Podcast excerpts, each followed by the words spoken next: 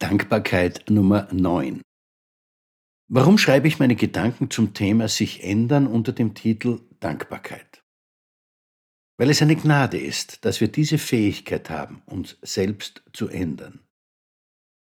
Damit meine ich nicht, dass wir irgendeine technische Fähigkeit dazulernen. Das können Tiere auch.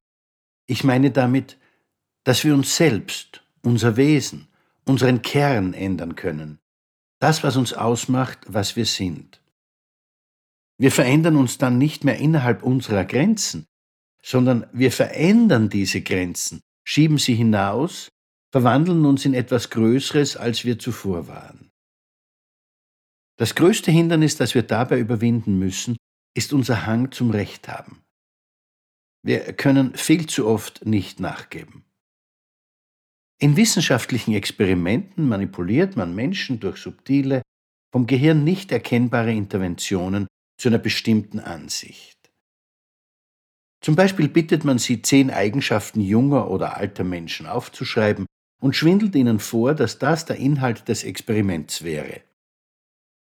Man wolle feststellen, was für Eigenschaften oft genannt werden, welche selten. Danach können die Teilnehmer nach Hause gehen. In Wahrheit aber geht es um ihre Gehgeschwindigkeit nach dem Experiment. Man misst die Zeit, die sie von der Tür des Untersuchungsraums bis zum Lift im selben Stockwerk brauchen. Es stellt sich heraus, dass die Teilnehmer, die die Eigenschaften alter Menschen aufschreiben mussten, deutlich länger brauchen als die Teilnehmer, die die Eigenschaften junger Menschen notierten.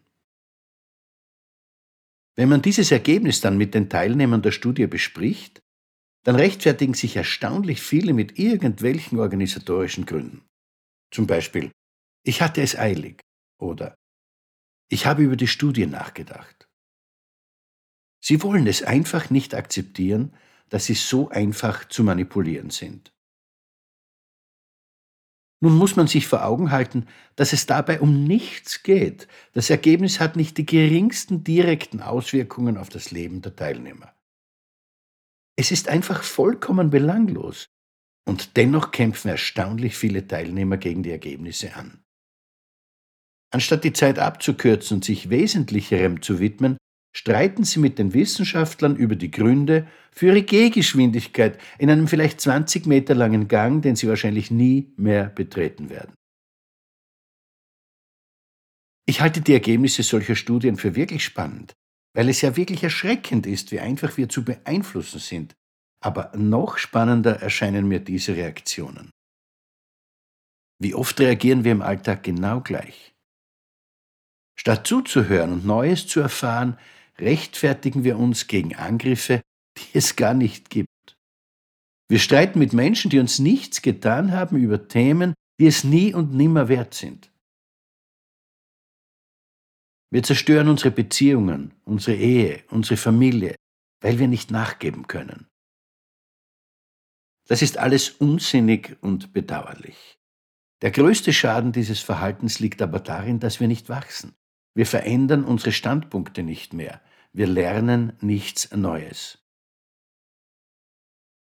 Muss ich deshalb jedem beliebigen Argument zustimmen? Diese wichtige Frage beleuchte ich in meinem nächsten Podcast. Life loves you. Alles wird wieder gut. Ihr Manfred Winterheller.